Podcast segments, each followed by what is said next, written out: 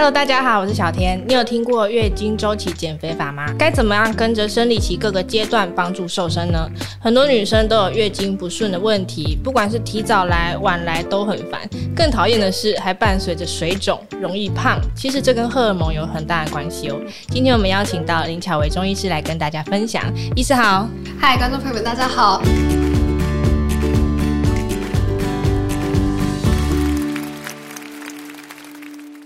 医师，为什么很多女生就是月经来之前身体就很容易水肿，然后体重就会开始上升？这到底是什么原因？其实我们在生理期的时候呢，或者是生理期之前会有水肿，那主要是跟我们的荷尔蒙紊乱有一点关系。那其实因为荷尔蒙的变化，它会导致说体内我们水分跟钠就是比较容易会滞留，因此你就会觉得说，哎，怎么体重节节升高这样？但它其实不是真的胖了，只是你水肿而已。医生呢，怎么样改善这个水肿的状况啊？好，那其实如果想要改善这样子的症状的话，会建议说月经来之前一个礼拜就要开始做准备。例如说，你月经前的那一个礼拜，你可能就是饮食要尽量清淡一点，少油少盐。那再来呢，就是你喝水量一定要足够。其实很多人都会觉得说，哎，我是不是因为喝太多水导致水肿？不是哦，你反而是因为水喝的太少才导致水肿的。你可以试试看，就是如果你吃完大餐，然后你没有在当天增加你的水分量，比如说你平常都喝个两千，那吃完大餐之后呢，你那天也只是喝个两千，你隔天的体重马上就会飙飙个一公斤，因为大餐通常都是高油高盐嘛，对。那所以说呢，我会建议说，生理期之前你那个水量的摄取一定要足够。那呃，卫福部那边给的建议是，你用你的体重的公斤数乘上三十五，或者是说你可以抓个三乘上三十到四十 CC 这个 range，就是你一天要喝的水量。那再来呢，还有一个办法，如果你是生理期之前你会下肢水肿特别严重、特别肿胀的人的话，你可以穿弹性裤，就是压力袜。让呃你的下肢的回流好一点。但我们生理期的时候，常常就会很想吃甜的，而且食欲大开。这时候吃甜的会不会胖啊？对，其实，在生理期的时候的胖，其实不算是真的胖。可是，如果你在生理期间乱吃一大堆，吃的太多，那诶囤积下来的就真的会胖了。嗯，那我讲一下为什么我们在生理期的时候会突然食欲大开。呃，有学者的研究是说，因为我们在生理期期间，因为荷尔蒙变化，造成说我们容易情绪低落。那在这样子情绪低落的情形之下呢，呃，身体它会本能的想要让你去多摄取一些碳水化合物。为什么是碳水化合物呢？因为碳水化合物它是血清素的原料。那血清素就是所谓的快乐荷尔蒙，嗯，对。如果血清素含量高的话，我们心情就会比较好。有学者他们甚至去研究说，诶，那我们在生理期间，我们除了吃碳水之外，我们对于脂肪或蛋白质的摄取有没有明显的增加？那结果发现是没有的。我们就只是非常的渴求碳水，嗯，渴求精致甜点，渴求珍珠奶茶之类的。还有一个说法，就是对于中医而言，呃，我们认为说在生理期间，我们是非常的耗血的，对我们，我们就是一直在。在 bleeding，那这个过程是非常的耗能量的，嗯，所以身体它会本能的让我们去赶快多摄取一些可以立即性提供能量的食物，也就是碳水。对嘛？因为碳水它就是会直接分解成葡萄糖，然后被身体所利用，就是血糖升高比较快。对，血糖会升高比较快，对，然后也会比较容易胖。嗯，这就是真的会胖了。那解决的方式就是，我们会建议说，你在月经期间或是月经前一个礼拜，你可以多吃一点色氨酸，就是含色氨酸比较高的食物，像是乳制品啊，例如说牛奶、起司啊，那或者是说呃香蕉啊，然后豆类食品啊、肉类啊、蛋啊，然后或者是坚果等等，像花生跟黄豆这些呢。含色氨酸的含量都比较高一点，那它就是可以，因为它也是血清素的合成原料，所以它就是可以取代你对于碳水的渴求，同时也满足了你想要合成血清素的这个生理需求。而且原型食物也比较不会胖。没错，没错。那其实生理期跟女性荷尔蒙也息息相关嘛。那我们有听说这个生理周期的减肥法，女生要怎么样来尝试？好，那生理周期的话，我们可以把它分成四个阶段。首先是呃行经期，然后再是经后期、经间期跟经前期。那在行经期的时候，其实就是你生理期来的那几天，这个时间是一周一周去算吗？对，我们就是用二十八天来算。嗯、对，当然如果你的周期更长的话，你就是稍微除以四就可以了。因为其实正常的生理期量，我们就是用二十八天加减七天来算。哦，对对。那如果你是二十一天来的人，你就你就再更短一点吧。对，嗯、那呃，我们就先用七天来说好了。在行经期的时候呢，因为这个时间点你是其实相对比较虚弱的，可能会比较觉得说自己容易水肿。那你在这个阶段可能就不需要做太强的运动。那像是我之前有提过，我觉得瑜伽就是一个蛮棒的方式。对，瑜伽的话，它可以很大程度去缓解我们在生理期会有的呃。比如说平滑肌痉挛、子宫平滑肌痉挛造成的一些生理痛的问题，那又或者是说，呃，因为瑜伽它本身可以改善我们盆腔的血液循环，所以说我蛮建议在行经期你用瑜伽来取代其他剧烈运动。那另外像是慢走啊，也是一个蛮好的运动方式。呃，我们在行经期的时候呢，建议可以喝一点黑豆水或者是红豆水等等的，都是可以帮助我们消水肿的。呃，行经期之后呢，听说是减肥的黄金时期。对，因为在行经期之后呢，这个时间点是你的荷尔蒙又重新开始调整了一次嘛，那这时候的新陈代谢其实是最好的。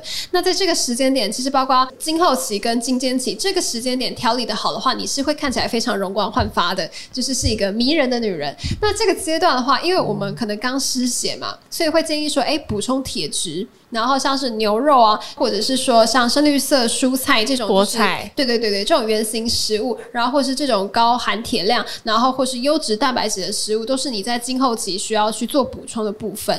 那你也可以多吃一点，比如说像是呃黄豆啊、黑芝麻啊等等的。嗯，那这时候的运动比较建议是这时候更强力的，你就可以开始强烈运动，比如说像是有氧或是重训。那有氧一样，就是我仍然是不建议你做那种大爆汗的运动，因为大爆汗对于中医来说，你就是会容易耗气伤精，久了之后你可能就会变得很体虚，这样、嗯、这样其实是不利于我们身体整个气血循环的。那像游泳这种呢？游泳也是可以，但是呃。像我自己，因为我自己也是偏脾虚，然后带一点湿气的体质。嗯、那其实游泳的话，就是把你自己整个身体浸到水湿里面。如果有其他更好的，比如说比如说重训或者是跑步等等的话，我会选择陆地的运动。但是有氧跟重训都可以互相搭配，都可以互相搭配的，对。如果喜欢我们这一集的早安健康 Podcast，记得订阅我们，然后留下你的五星好评。还有其他想听的内容，也可以留言告诉我们哟。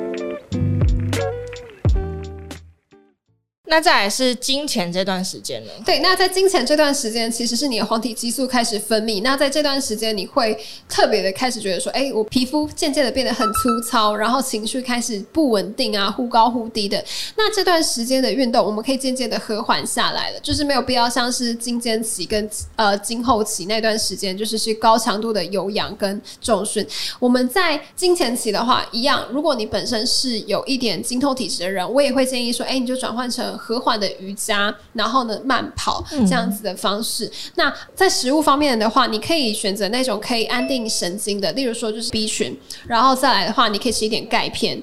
就是如果说你本身可能会有经痛问题的人的话，那另外呢，我自己还蛮喜欢喝点呃山楂玫瑰茶的，因为在经前期，可能有一些人会觉得说经前症候群特别严重。那经前症候群是什么呢？经前症候群可能就是包括说你会有，比如说像是头痛啊，然后乳痛啊，腹胀啊，然后下肢水肿啊等等的，这个都可以归到经前症候群的范畴里面。然后你就可以用山楂玫瑰来做调理，因为山楂本身可以活血化瘀，所以我们可以帮助呃。呃，让你的子宫呢，后续排血的功能好一点。那玫瑰呢，它本身除了活血化瘀的功效之外，还可以疏肝解郁。疏肝解郁是什么意思呢？就是帮你把那个郁阻的心境就是打开了。所以我们说这个是疏肝解郁，就可以改善你肝气郁结的状况。对，就是改善你生理期之前很想对老公或男朋友发脾气的那个 那个冲动。医生，那我补问一下，刚刚有讲到这个 B 群，那吃天然的 B 群食物是有帮助的吗？当然是有的啊，对。但是因为呃，天然的 B 群你要摄取到足够的量，我会觉得你可能要吃太多东西，所以我自己的话就是直接用 B 群来做补充。那另外呢，鱼油。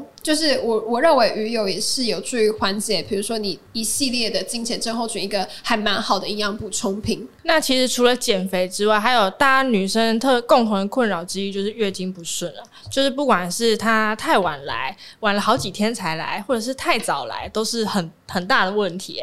医师可以帮我们介绍一下，怎么样叫做正常的生理期？那如果你月经不顺的话，又有什么样的方式可以改善？好，我们先讨论一下，就是正常的生理周期。正常生我们要有二十八天，然后你可以多个七天或少个七天。就例如说，如果你是二十二天来一次，二十三天来一次，或者是说你是三十天来一次。都还算是在正常的范围，还在可以接受，还在可以接受的范围。但是我四十四就是四十天，就是稍微有一点，嗯、稍微有点长这样子。那对于月经的颜色的话，我们会认为说尽量是鲜红色，或者是稍微有一点点氧化的深红色，然后不要带有血块。可是如果你是在你的卫生棉片上面是发现说，哎，有那种很像冻凝，嗯，你知道就是那种冻状冻状的，那其实也可以接受啦，因为月经它本身就是我们的子宫内膜的剥落，所以可能会有那种质地的月经，就就都还算是正常健康的。不要是那种深褐色的一一坨又一坨的块状的，像那个的话呢，就是我们会认为说它可能本身是有淤血，又或者是说它的子宫比较寒冷，所以导致说，哎，每一次月经剥落的状况都不太好，就是带血块的体质。那如果有血块，然后又会经痛，是那些血块引起的吗？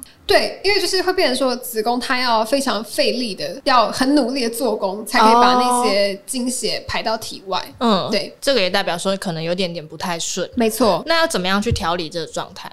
饮食、行为，那另外呢，还有医疗嘛？医疗也是可以介入的。嗯、那饮食的话呢，我刚刚就有提到了，像是 B 群啊，或者是鱼油，鱼油的话，我们可以从 Omega 三来来摄取。那另外呢，鲑鱼也是一个蛮好的 Omega 三的来源。再来的话呢，就是说，呃，我们会希望你可以多吃一点健康的坚果。然后，呃，生理期之前呢，我们就是尽量减少重口味。然后平常的话，你要注意运动习惯。然后另外呢，也不要熬夜晚睡，因为你可以观察一下，常常熬夜的人到后来会发。发展经痛的几率还蛮高的，嗯，对，稳定情绪的话呢，你可以多吃一点维他命 B 六，对，它可以舒缓我们的神经，然后舒缓我们金钱的头痛、焦虑问题。那另外呢，像是呃，有些人他会说，我在生理期的时候或生理期之前，我特别想要吃巧克力，他其实想吃的不是巧克力，而是他缺镁，因为。巧克力含有镁离子嘛，所以他可能就是因为身体缺乏了这个这个元素，所以他才会觉得说，哎、欸，我特别想要多去摄取这些东西。